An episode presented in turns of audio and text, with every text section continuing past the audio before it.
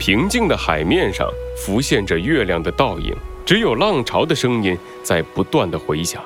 一个落寞的身影坐在礁石上，是海龟在看着月亮。Jack，熟悉的声音在海龟的身后响起。海龟转过头，看见了猴子警长和小鸡墩墩。我就知道你们一定会来找我的。哎，嘿，为什么？你们千里迢迢的从外边来到这里，肯定不是来旅游的。这种鸟不拉屎的地方，能有什么吸引你们的？我估计也就只有关于海之城的事儿了。你说的没错，猴子警长点了点头。海龟慢悠悠地从礁石上站了起来，把双手抱在胸前。嗯，你们来对了。哼哼，现在这个世界上估计只有我一个人知道前往海之城的方法。真的吗？猴子警长！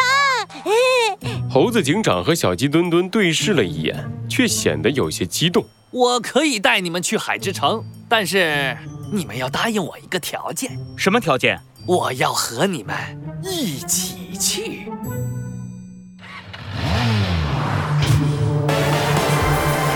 罪恶藏在谜题之下，真相就在推理之后。猴子警长探案记，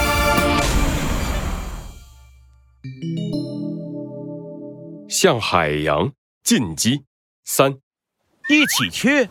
猴子警长有些疑惑地看着海龟，小鸡墩墩更是摸不着头脑。呃！你既然知道去海之城的方法，自己不就可以去了吗？为什么非要和我们一起去？废话，我自己要能去，我早就去了。海龟翻了个白眼儿，从礁石上跳了下来，走到猴子警长和小鸡墩墩的身边。海之城关闭了所有通往外界的通道，想要进去只有一个办法，那就是穿过一个名为死之领域的巨大漩涡。哎，我一个人没有把握过去。这里的其他人一听说我要穿过那个漩涡，都以为我疯了，一看到我跑都来不及，哪会和我一起去？死死之领域！小鸡墩墩吓了一跳，有些慌张的后退了两步。嗯哼，好像有点可怕呀。没错，但不是有点可怕，而是非常可怕。这么和你说吧。到目前为止，活着穿过那个漩涡的动物一个也没有。什么？小鸡墩墩这一下是真的害怕了，一脸担忧的看向猴子警长。猴子警长，要不我们还是想想别的办法吧？这这这实在是太太太危险了。猴子警长扶起了下巴，站在原地静静地思考着。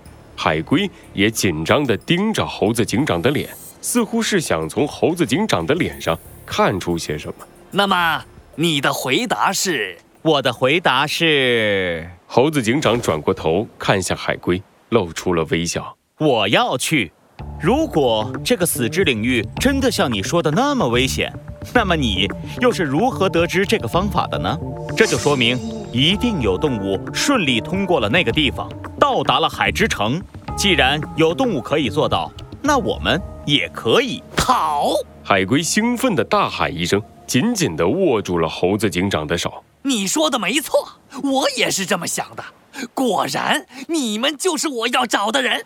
哎，这又是怎么一回事？这个嘛，嘿嘿，每个大人物身边都要跟着几个小弟的。我确信你们就是我等了很久的小弟。我们是小弟，没错。从今天开始，我就把你们当成我的小弟了。啊，好了好了，先不说这个，啊，走走走，去我家。今晚我们好好聊一聊去海之城的计划。还没等猴子警长和小鸡墩墩反应过来，海龟就拉着他们朝着海边的一座小房子走去。到了，这就是我家。海龟领着猴子警长和小鸡墩墩来到了海滩上一个井盖跟前，看着海龟熟练地挪开井盖，钻了下去。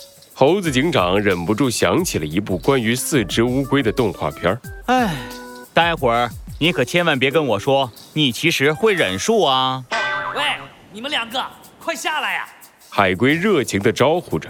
猴子警长和小鸡墩墩无奈地对视了一眼，也爬了下去。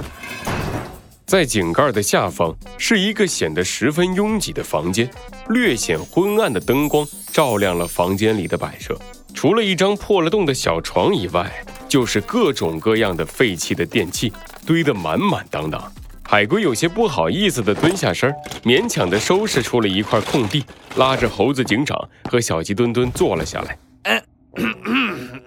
哎，好久没来客人了，家里乱了点儿，你们别介意啊。哎，哦，对了，还没给你们准备点喝的呢。一边说着，海龟一边从身边的冰箱里拿出了两杯黑乎乎的饮料，放到猴子警长和小鸡墩墩的面前。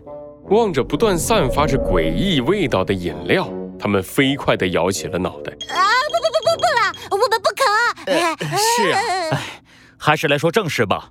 我们来讨论一下怎么去海底，怎么穿过那个死之领域。这么客气？嗯，那好吧。海龟拿过那两杯黑乎乎的饮料，一口气吞了下去，心满意足地拍了拍肚皮，这才张开了嘴巴。你们真应该尝尝我榨的海草汁的。哎，好了，其实怎么去海底这个问题呀，你们完全不用担心。你们想想，我是谁？你是谁？呃。一只收废品的海龟，一个名字很奇怪的家伙。你们怎么就记得这些？我是这一代最厉害的潜艇工程师。哎，可是老板不是说你是吹牛的吗？我……呃，海龟一下涨红了脸，尴尬的用脚趾抠着地板。那些比我厉害的人都不干了，我可不就是最厉害的潜水艇工程师吗？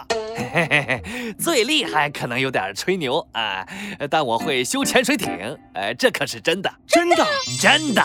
看着猴子警长和小鸡墩墩怀疑的目光，海龟不服气地站了起来，走到了破旧的床边，一把掀掉了发黄的床单和木头做的床板。出人意料的，在床板底下是一张宽大的操作台。好吧。算你们运气好，今天我就让你们见识见识。海龟深吸一口气，猛地一吹操作台上的灰尘，一个又一个颜色各异的按键显露了出来。没想到吧？